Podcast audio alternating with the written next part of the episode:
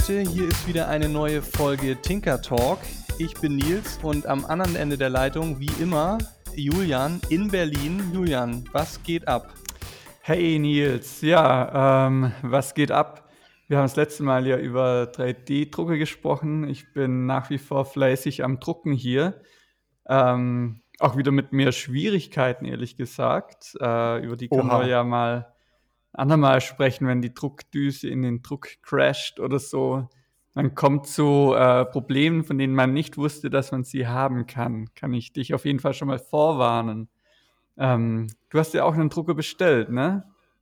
Ich habe mir auch einen Drucker bestellt, ja. Ja, ja ist Sag leider mal. immer noch nicht da. Ich warte immer noch. Und welche waren das jetzt nochmal? Das war der Prusa. Der Prusa. Die aktuelle Revision davon. Mhm. Wieso hast du dich ja, für den Musa entschieden oder was war da? Ja, das hatten wir ja letztes Mal schon so ein bisschen ähm, angerissen, aber das war im Endeffekt ja einfach der Grund, dass äh, der eigentlich gute, mh, gute Rezensionen hatte und auch vom Preis-Leistungs-Verhältnis äh, immer ganz gut ja. bewertet wurde. Und ich freue mich natürlich auch sehr darauf, den zusammenzubauen. Das ist nämlich ein Bausatz.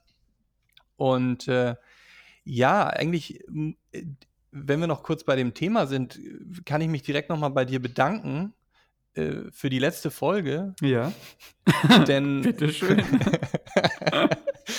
ja, denn das war cool. Also die, die Tipps und Tricks, die du da so gegeben hast und die Erläuterung zu dem Thema, das hat mich wirklich sehr motiviert. Und äh, ich habe mich jetzt ja wirklich die letzte Woche hingesetzt und angefangen, mal ein Gehäuse zu bauen für meinen Raspberry.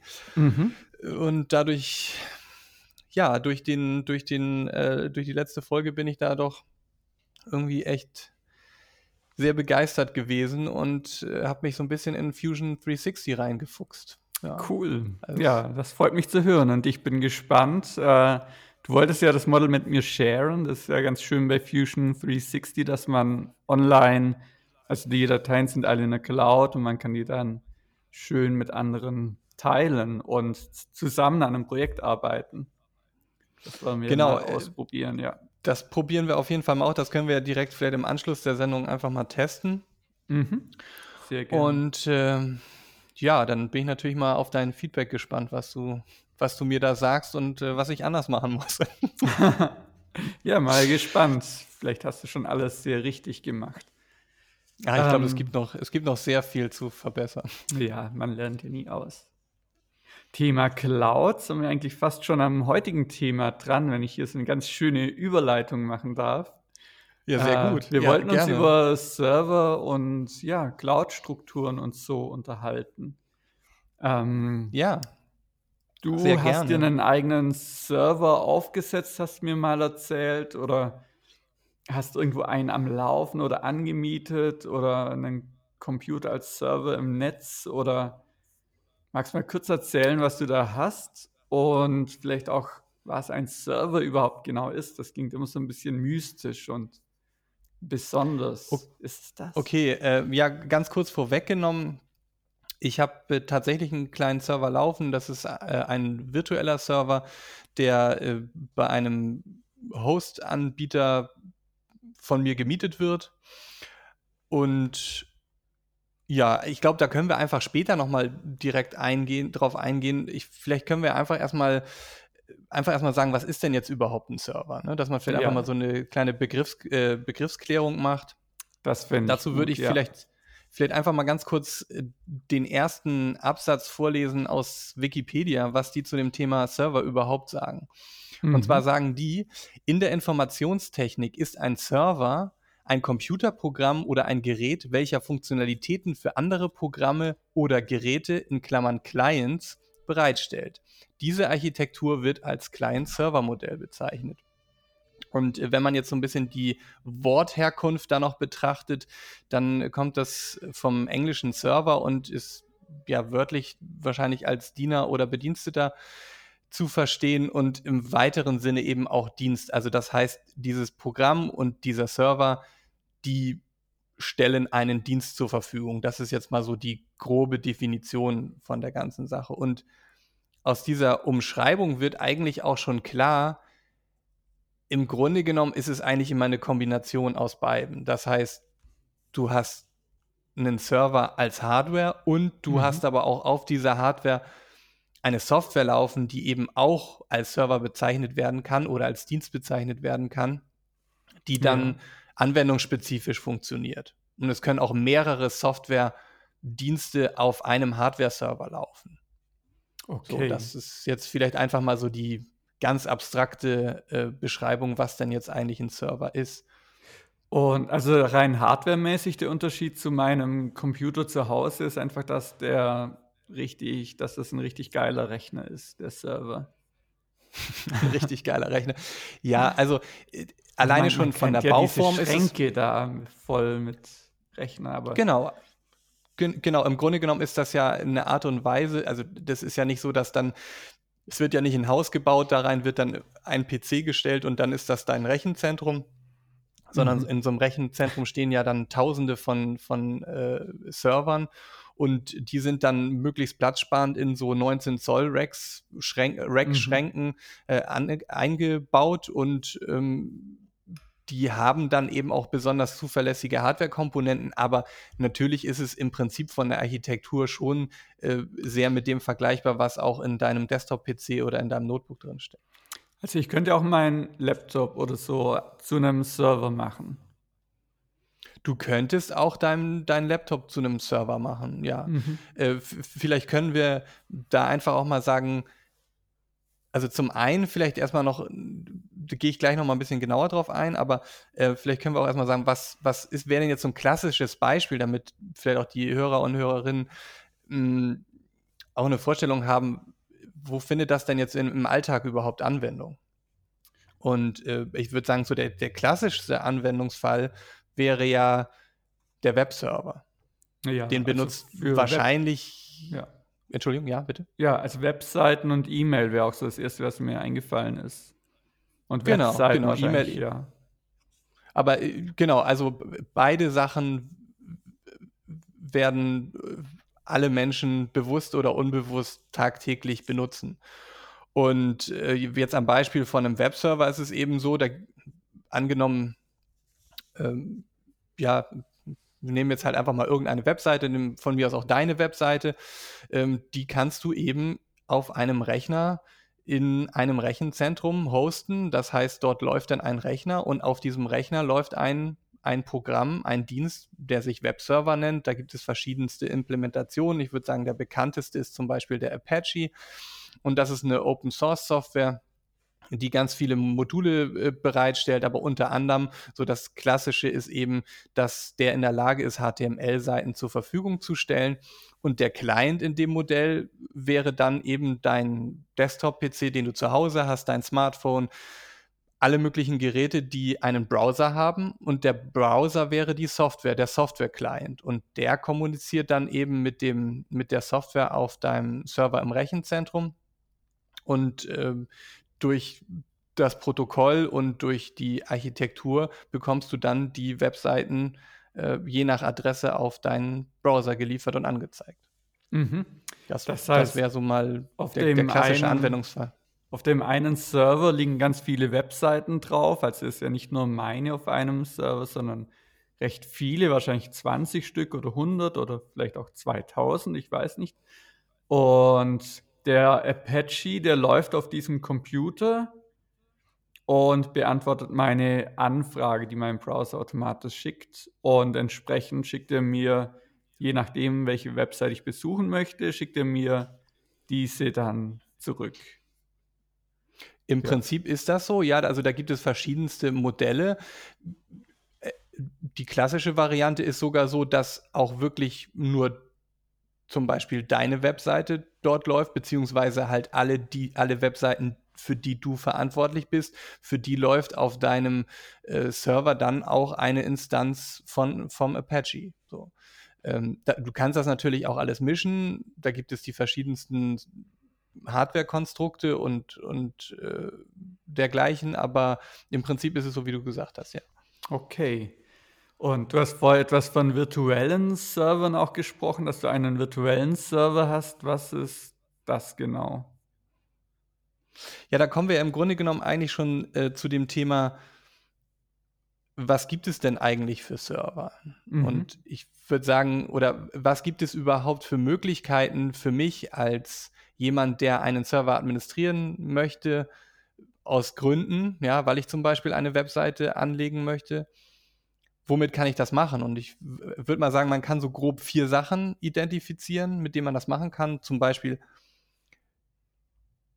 dienstbasierte Angebote, wo du einfach nur auf zum Beispiel WordPress.com, Squarespace, Jimdo oder was es alles gibt, die einfach mit einem Baukasten dein, ähm, ja, deine Webseite zusammenbaust, aber letztendlich auf diese die dahinterliegende Architektur, das, was wir gerade besprochen haben, im Grunde genommen gar keinen Zugriff hast, sondern du bastelst dir einfach deine Webseite für einfachste Möglichkeiten toll, aber willst du mehr machen, hast du eigentlich keine Chance damit äh, weiterzukommen. Dann das klassische Webhosting, würde ich mal sagen, ähm, ist, ist so, dass du hast einen Server, der wird aber für dich administriert. Das heißt, du musst dich gar nicht darum kümmern, dass der Apache auch wirklich läuft, dass mh, PHP oder sonstige Sachen dort installiert sind oder Datenbanken.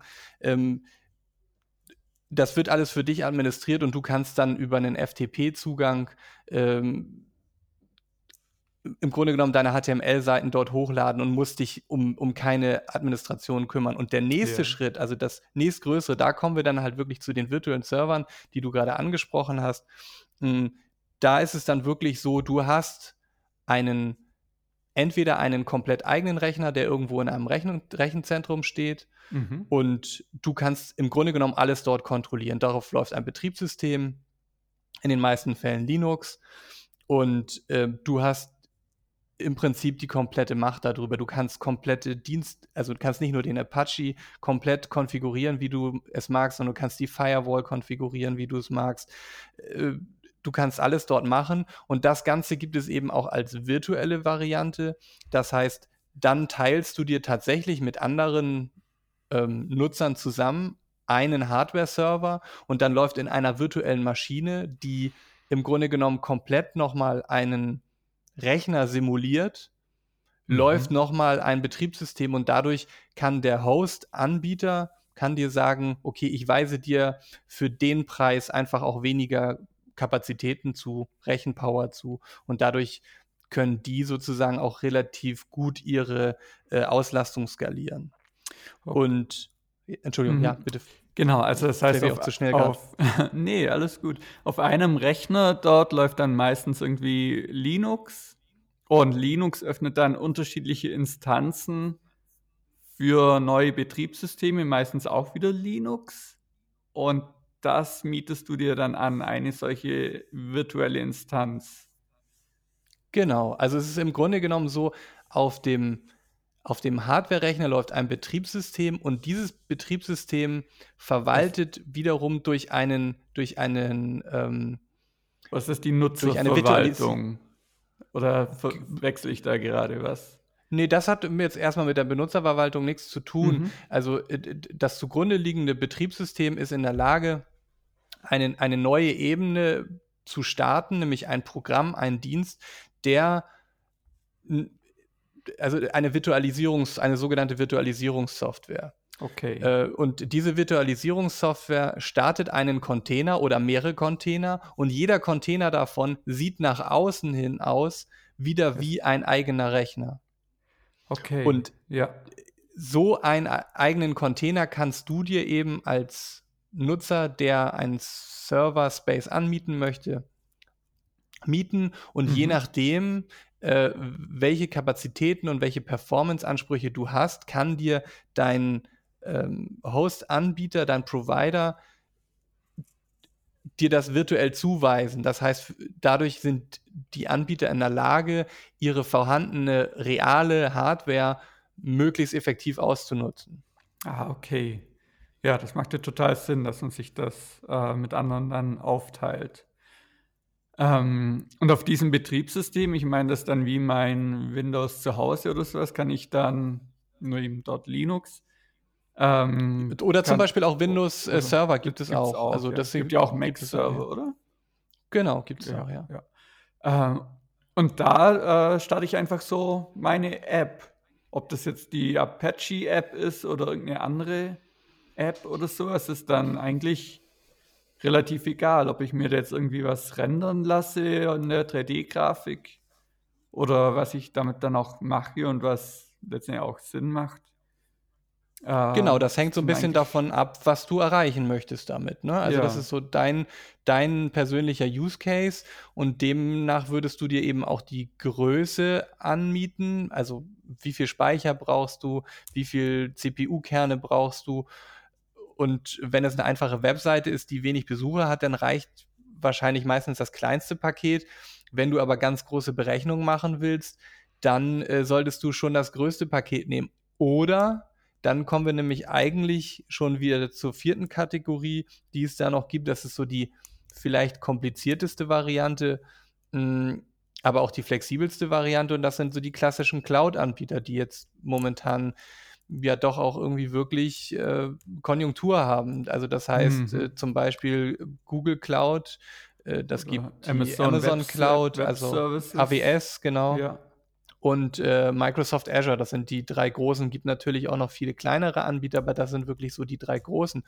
Und im Prinzip ist es so, dass dort die, also die Funktionalität, das ist ähnlich zu dem, was wir gerade besprochen haben bei einem virtuellen Server. Aber was noch dazu kommt, ist, dass du dir die auf Knopfdruck dazu und abschalten kannst. Also im Grunde genommen bist du jetzt sogar so flexibel, dass wenn du gar nicht weißt, brauche ich morgen ein Server oder 20 Server, bist mhm. du in der mhm. Lage, über äh, die Administrationssoftware beziehungsweise das Administrationsportal von deinem Cloud-Anbieter von einem Betriebssystem-Image, was du von vornherein angelegt hast, da ist dann zum Beispiel Windows oder Linux drauf installiert, und die Anwendung, die du dann brauchst und ob es nun äh, Strömungsberechnungen sind, ob es 3D-Grafiken sind, die du berechnen möchtest. Die Software ist darauf installiert, das kannst du alles selber im Grunde zu Hause vorbereiten und dann von diesem Image, so wird es genannt, dann beliebig viele virtuelle Maschinen in Sekunden hochfahren und runterfahren. Und dann wird das, was du dort dir mietest, auch je nachdem, wie viel Kerne, wie viel Speicher du brauchst, nach Stunden abgerechnet. Okay. Und damit bist du natürlich super flexibel, aber du musst schon auch echt wissen, was du vorhast. Ja. Also das ist jetzt eher das, nicht so die Bastellösung, mm. sondern das ist eher die Lösung, du hast wirklich einen ganz, ganz konkreten äh, Anwendungsfall und äh, willst gezielt vielleicht auch einfach deine Hardware, die du, ähm, die du in deiner Firma hast, vielleicht hast du sogar ein kleines Rechenzentrum, aber bei äh, Spitzen, die du sonst nicht mit deiner eigenen Hardware abdecken kannst, über zugemietete Cloud-Kapazitäten dann erweitern. Ja. Okay. Und du hast mir jetzt ja, als wir die Woche telefoniert haben, einen äh, Server genannt oder einen, äh, wie sagt man, Server Space oder ein Rechenzentrum, die äh, Uber oder Uberspace. Genau, und ja. Da habe ich jetzt, ich habe mir dann einen Account erstellt und habe da jetzt so einen virtuellen Server, oder? Oder ist das eher jetzt so diese Benutzerverwaltung nochmal? Das ist, ähm, also im Grunde genommen ist das das, was wir gerade besprochen haben. Du hast einen Hoster, wäre das, also, mhm. der eben auch einen Teil eines Rechenzentrums angemietet hat und dort äh, dir äh, Serverkapazität zur Verfügung stellt. Ja. Ähm, das, der Unterschied zu anderen, jetzt bei dem konkreten Fall Uberspace, ist es so, die haben ein ganz interessantes Preismodell. Die äh, haben ein Pay What You Want Preismodell. Das heißt, du kannst mit einem äh, Euro im Monat starten und wenn du aber mehr Geld hast, also für einen Studenten ja oder einen Schüler super praktisch. Und wenn du einfach mehr Geld übrig hast, dann äh, kannst du das eben auch, äh, ja, also kannst du das eben zahlen, das, was, was mhm. du, du meinst, äh, dass der Service wert ist. Und das ist eigentlich ein ganz äh, netter Ansatz was man dazu sagen muss, ist es wahrscheinlich in den meisten Fällen für einen großen Service nicht geeignet, aber, und da kommt jetzt auch so ein bisschen der Bogen vielleicht zu unseren Hörerinnen und Hörern, sehr gut dafür geeignet ist, einfach mal auszuprobieren und sich der Materie anzunähern. Du ja. hast da, ich glaube, 1,5 Gigabyte RAM und 10 Gigabyte äh, Festplattenspeicher. Und das ist wirklich für jeden Nutzer gleich. Das heißt, äh, das ist limitiert, mhm. aber es ist schnell aufgesetzt und äh, man findet auch unheimlich viel Dokumentation. Ja. Ja, also ich habe mir das auch angeschaut, ähm, mal Nextcloud drauf installiert und so. Und ja, es ist eigentlich sehr schön und auch spannend, mal wieder, oder was heißt mal wieder, einfach mal mit so einem echten echten Server äh, ja, zu arbeiten. Ähm, ist jetzt natürlich nicht äh, für jede Person direkt so einsteig einsteigerfreundlich oder einstiegsfreundlich. Man muss da über die Bash, über diese Command Line darauf zugreifen, man muss die Befehle kennen, also da klickt man sich jetzt nicht irgendwo durch und auf einen Installer oder so. Ähm, das ist hm, richtig. Willst du da mal kurz ein paar Worte dazu sagen, was eigentlich die Bash ist, was dieses SSH ist, diese Secure Shell? Was ist das alles? Wie kommuniziere ich oder wie arbeite ich eigentlich mit einem Server? Was soll das eigentlich ja, alles? Was? Naja, im Grunde genommen ist das, ist das natürlich, äh, weil es ein Linux ist, damit auch ein Unix-Derivat und das ist ein Betriebssystem, das gibt es nun schon seit äh, vielen Jahrzehnten. Und äh, das ist natürlich so ein bisschen der klassischen Architektur von, von früheren Rechnern auch geschuldet. Das heißt, früher hatte man äh, ja Mainframe-Rechner, Großrechner, da hatte der, der Bildschirm und die Tastatur im Grunde genommen gar keine hm, große Funktionalität, sondern das war immer eigentlich eher nur das Fenster zu dem großen Server. Und mhm. dadurch, man hatte keine großen Grafikinterfaces, wie jetzt vielleicht Windows und, und, und macOS und was sie nicht, äh, was nicht alles für, für Betriebssysteme gibt. Und da gab es halt immer das Terminal. Das heißt, Terminal war letztendlich ähm, funktioniert im Grunde genommen so ein bisschen wie eine Fra Schreibmaschine, nur dass man das Getippte auf dem Bildschirm gesehen hat.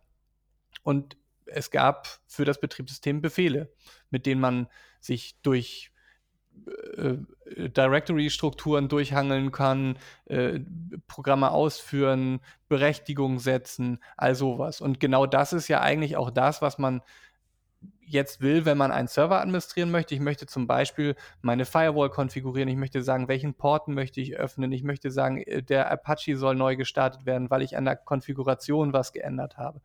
Und das macht man heutzutage klassischerweise mit SSH. Das ist die Secure Shell und ähm, da geht dann eben im Gegensatz zu früher, gehen die Daten durch eine gesicherte Verbindung, durch eine mit SSL äh, gesicherte Verbindung zwischen, äh, zwischen deinem Client und dem Server hin und her. Und du bist in der Lage, von deinem Rechner Befehle auf dem Server, der in der Cloud oder im Rechenzentrum steht, äh, auszuführen. So, vielleicht also mal so. Als, als ob ich auf dem Server, dem Rechner dort direkt arbeite, ist es letztendlich, oder? Genau, im Grunde ja. genommen schon. Rein theoretisch könntest du an den Server, ist die Frage, ob nun genau der das kann, aber rein theoretisch kannst du da einen, einen, Monitor anschließen und eine Tastatur und äh, genau, weil du das nicht kannst, du willst ja nicht jedes Mal ins Rechenzentrum fahren und dann mit deinem USB-Stick kommen und deine ja. Tastatur anschließen und den Monitor anschließen, kannst du das eben von zu Hause aus so machen. Ja. Also besser gesagt von überall. Das kann man ja auch mit dem Raspberry Pi auch ganz gut zu Hause einfach mal ausprobieren. Man kann da ja auch die SSH äh, anschalten, die Secure Shell, und dann das Raspberry Pi einfach ohne Bildschirm, ohne Tastatur und ohne Maus zu Hause im WLAN haben. Also man muss es schon erstmal mit Bildschirm und Tastatur und Maus konfigurieren. Aber danach kann man das ja einfach anmachen und über die IP-Adresse im eigenen WLAN oder im eigenen Netzwerk darauf zugreifen. Das ist dann ja eigentlich das Gleiche, oder? Das gleiche in klein, ja, kann man ja, sagen. Also ja. das ist, ist es sicherlich, äh, mit einem Raspberry Pi hättest du eben natürlich nicht annähernd die Performance, aber um zu ja, gucken, nee, wie es funktioniert, so genau. wie, wie so ein System von Grund auf aufgesetzt wird, das kann man äh, im, im Kleinen daran sehr gut nachvollziehen. Ja, also mhm. ist vollkommen richtig. Aber gut, so die Linux-Befehle üben kann man entweder so übers Raspberry Pi zu Hause, es macht vielleicht auch mal Spaß, einfach das so aufzusetzen, oder eben über einen Dienst wie Uberspace oder so. Das ist eigentlich dann genau. ganz cool. Genau, also das sind ja so zwei mhm. verschiedene, An also ganz kurz noch, das sind natürlich zwei verschiedene Ansätze. Das eine ist, sich vielleicht mit dem Betriebssystem Linux auseinandersetzen mm. zu mhm. wollen. Dafür braucht man jetzt noch nicht unbedingt einen Server. Dafür kann man zum Beispiel auf einer freien Partition auf seinem Rechner auch eine Linux installieren oder man macht genau das, was auf dem Virtual Server auch passiert oder mit einem Virtual Server passiert über eine, äh, über eine Virtualisierungssoftware, die gibt es auch kostenlos, zum Beispiel VirtualBox, VirtualBox, Entschuldigung. Mhm. Mm, die kannst du dir auch auf deinem, deinem Rechner installieren und wenn du zum Beispiel Windows- oder Mac-User bist, zusätzlich ein, ein Linux installieren. Das ja. geht eben auch. Ja. Aber das nur so als, als Exkurs. Genau, als wenn man irgendwie mit Linux rumspielen will, wenn man, wenn man das will. Und jetzt auf so einem. Server, ich meine, wir haben jetzt ja Webseiten genannt. Ich meinte vorher, dass ich die Nextcloud dort installiert habe, was jetzt so ein kleiner Datenaustauschort für mich geworden ist. Ähm, wenn wir jetzt Multiplayer-Spiele spielen oder sowas, die laufen dann ja auch über irgendwelche Server. Und ganz genau, wie, das ist auch genau das, das dann. Das ist dann auch einfach ein Programm, das dann nicht mehr der Apache oder sowas, sondern ein eigenes Programm, das man dann selber programmiert, das auf dem Server liegt, Befehle von meinem Spiel annimmt, anstatt vom Webbrowser. Und ähm, entsprechend natürlich wieder Befehle oder Dateninformationen zurückliefert. Magst Ganz genau. also, so, ja. Sehr gerne. Also im Grunde genommen funktioniert das sehr ähnlich. Es gibt mhm. einen Server, einen dienstspezifischen Server, der dann läuft. Das wäre dann dein Multiplayer-Server. Und es gibt die Clients, das sind dann, ist dann dein Spiel, was auf dem Rechner läuft. Es kann auch unter Windows laufen, es kann auf deiner Playstation laufen, es kann auf deinem iPad, auf deinem iPhone, auf dem Android, egal wie. All die Geräte fun äh, fungieren dann als Client und das Spiel selbst, die Software dann als, als Client-Software. Und die Kommunikation findet dann klassischerweise eben über das, ähm, über das TCP-IP-Protokoll statt. Mhm. Das ist im Grunde genommen ähm, ja eine Möglichkeit, äh, gewisse Hardware im Netz zu adressieren und darüber eine Verbindung äh, herzustellen. Und dann können eben äh, im Grunde genommen beliebige Programme miteinander kommunizieren und die Daten, die ausgetauscht werden, die sind komplett dem Entwickler überlassen. Und äh, bei einem Computerspiel, was eben eine Multiplayer-Funktionalität hat, die übers Netzwerk funktioniert, sind das dann Spielerpositionen, die ausgetauscht werden über den Server? Äh, wurde jemand bei einem bei einem Ego-Shooter wurde jetzt jemand getroffen oder nicht, wie viele Punkte hat äh, jemand erreicht, mhm. was für Dinge hat er eingesammelt, all solche Sachen. Das wird dann eben über das selbst für dieses Spiel definierte Protokoll ausgetauscht. Okay. Und mit was programmiere ich dann den Server? Also kann ich irgendwie Node.js oder Python oder lasse ich dann, habe ich dann auch eine Exe am Ende, die ich einfach starte und dann läuft die Geschichte irgendwie bis in die Unendlichkeit oder? Also ich glaube, da gibt es wahrscheinlich so viele verschiedene Möglichkeiten, wie Programmiersprachen existieren, mhm. die äh, also es, es, erlauben, äh, Serveranwendungen zu schreiben. Mhm. Ich denke, viele Leute werden es in C schreiben, viele Leute werden es äh, tatsächlich vielleicht auch in Node.js schreiben. Da muss ich aber sagen, habe ich keine, da habe ich wirklich keine Ahnung, ob das äh, jemand äh, schon gemacht hat und ob das irgendwie Anwendung findet. Ich könnte es mir aber vorstellen. Und wenn man jetzt als eher in die Richtung geht, okay, ich bin jetzt jemand, der jetzt kein professioneller Spieleentwickler, sondern ich will aber einfach mal ausprobieren und, und, und mach mal hier ein kleines, äh, programmier gerne mal ein kleines Spielchen oder einfach nur eine kleine Experience oder sowas, was jetzt auch eine Netzwerkunterstützung haben soll, dann mhm. kann man das mit den bekannten Game Engines auch relativ einfach umsetzen. Also ob mhm. das jetzt Unity ist oder die Unreal Engine, äh, die bieten von Haus aus alle ein Framework, was genau das unterstützt. Okay, das heißt, in Unity mache ich dann zwei Programme. Eines, das auf dem Client läuft, das eigentliche Spiel nenne ich es mal, und eines, das auf dem Server läuft, das die Daten zwischen den unterschiedlichen Clients austauscht. Im Grunde genommen ja, ja. Mhm. Also meistens ist es sogar so, also es gibt verschiedene Herangehensweisen, da kann man den, komplett den Server als eigenes Programm erstellen. Was man aber auch machen kann, ist, mh, dass man, dass man äh, also dass es im Grunde genommen alles ein Projekt ist, Client und Server, und dann mhm. äh, in dem Quellcode Weichen einbaut und am Ende, zum Beispiel ist es in Unity so, kann ich sagen, ich mache wenn ich mein Programm daraus meine Executable generiere, dann würde ich das jetzt in meinem Fall, möchte ich es zum Beispiel auf Uberspace laufen lassen, auf meinem eigenen Server dort, würde ich äh, das, die Ausgabe Executable als Linux-Exe äh, erstellen und würde noch den Haken machen, dass es eine, eine Serveranwendung ist. Und was dann passiert ist, äh, es wird eine Headless, eine sogenannte Headless-Applikation äh, erstellt. Das bedeutet, dass äh, die die Anforderung des Programms an die Plattform so ist, dass es kein, keine äh, Grafikausgabe erwartet. Weil klassischerweise okay, ist es ja so, ja. wenn du ein Spiel programmierst, dann brauchst du ja immer irgendwie eine Grafikausgabe. Und auf dem Server mhm. ist ja kein, ist ja, du hast da ja keinen Bildschirm angeschlossen und deswegen ähm, eben dieser Headless Mode. Und dann kannst du das machen. Und in der Tat ist es so, dass ich auch in Vorbereitung zu unserem Podcast heute habe ich das auch einfach mal gemacht. Ja. Und zwar habe ich ein kleines Framework zusammengeschustert. äh, wie ja letztes Mal angekündigt, es ist noch nicht ganz fertig, aber mhm. es, das Framework funktioniert insoweit schon mal, dass man die beiden Pedals in Pong hat und die eben übers Netzwerk, über den eigens dafür äh, ja, eingerichteten Server mh, die Position synchronisieren können. Okay, so. cool. Kann also das heißt, wir, das wir könnten das zusammen oder? ausprobieren. Ja, das können wir machen. Ich kann okay. dir nach der Sendung, kann ich dir die äh, Datei geben und dann können wir uns mhm. da beide mal einloggen und äh, können wir mal gucken, ob wir das als so spaßig empfinden, dass wir daraus auch noch ein echtes Porn bauen.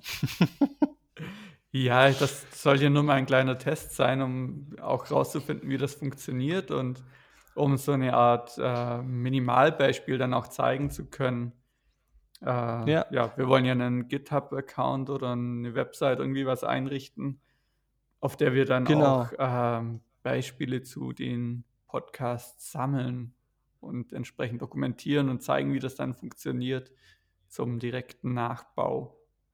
Ja, das hättest du jetzt gar nicht sagen dürfen, weil in dem Moment, wo wir die Sendung ja ausstrahlen, wo die verfügbar ist, ist das natürlich ja alles schon perfekt am Laufen. Schon da. Ne? Ja, es ist ja alles genau. perfekt am Laufen. Also das heißt, vergesst alles, was Julian gesagt hat. Es ist, ist natürlich ist, verfügbar ist da, und ja. in den Shownotes steht einfach die Adresse, wo ihr das finden könnt. ähm, Super.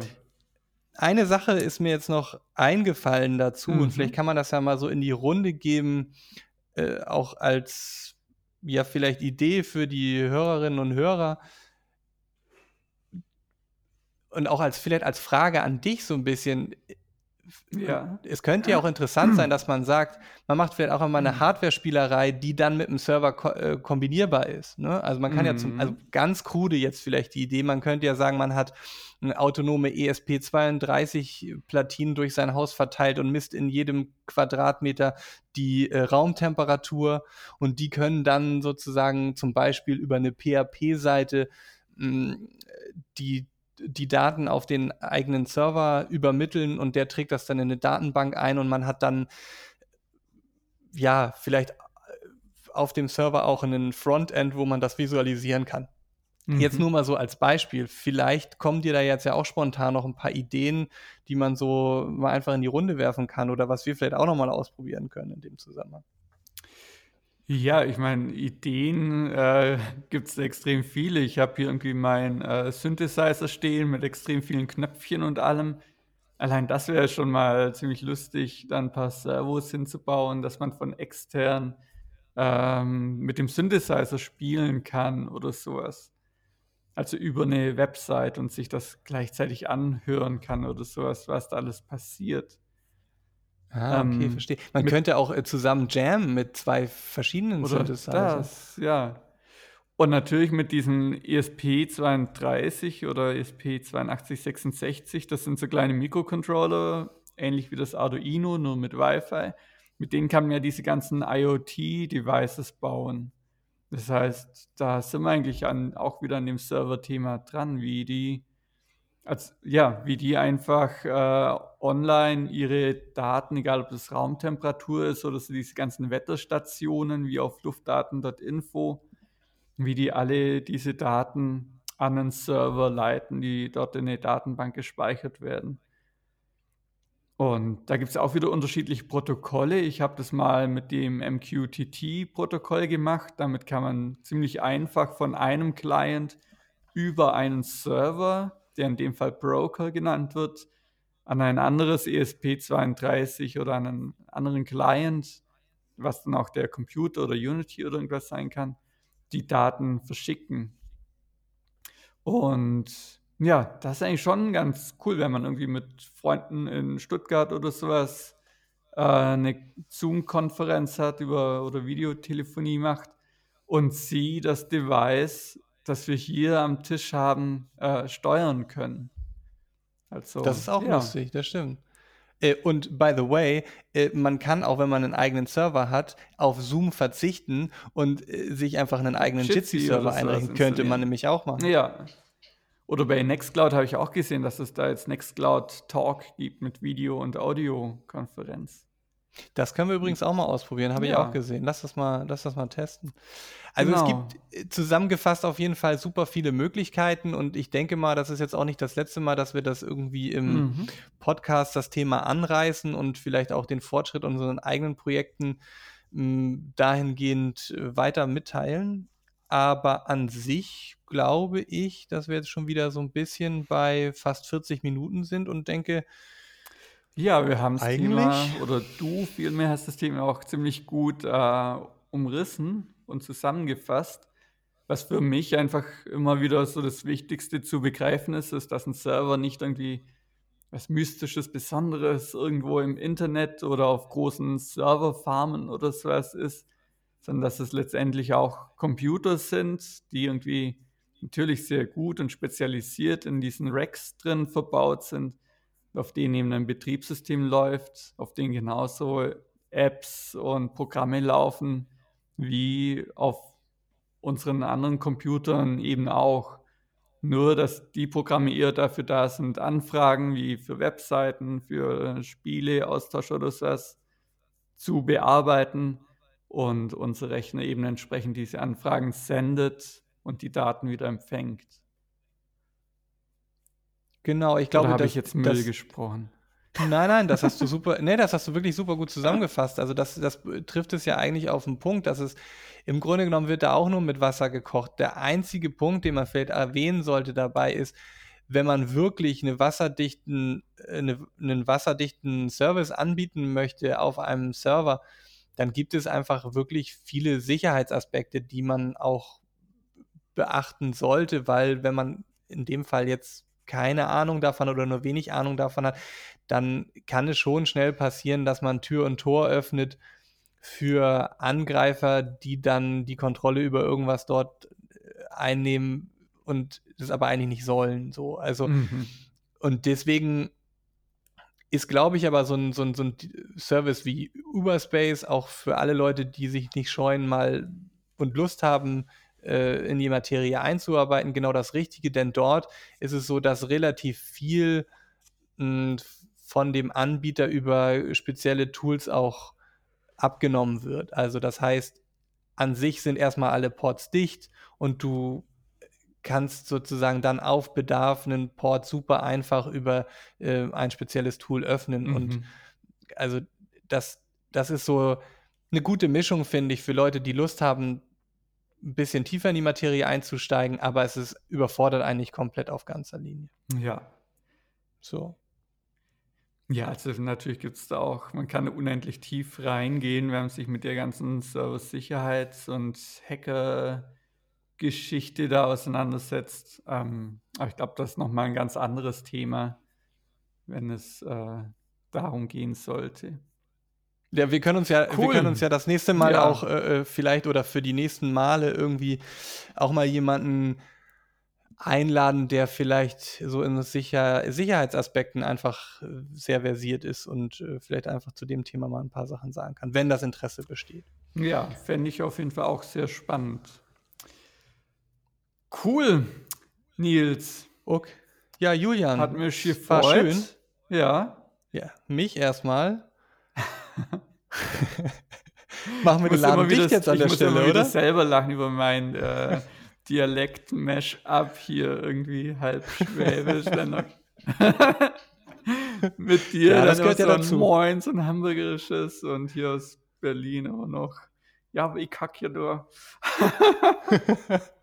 Na gut, dann sage ich auf gut. jeden Fall mal ähm, aus dem hohen Norden, aus Hamburg nach Berlin, sage ich ähm, schon mal Tschüss und allen Hörerinnen und Hörern sage ich auch Tschüss und ja, äh, ich würde sagen, ja. wir hören uns demnächst wieder. Genau. In einer Woche wahrscheinlich. Dem schließe ich mich an. Macht's gut. Bis bald.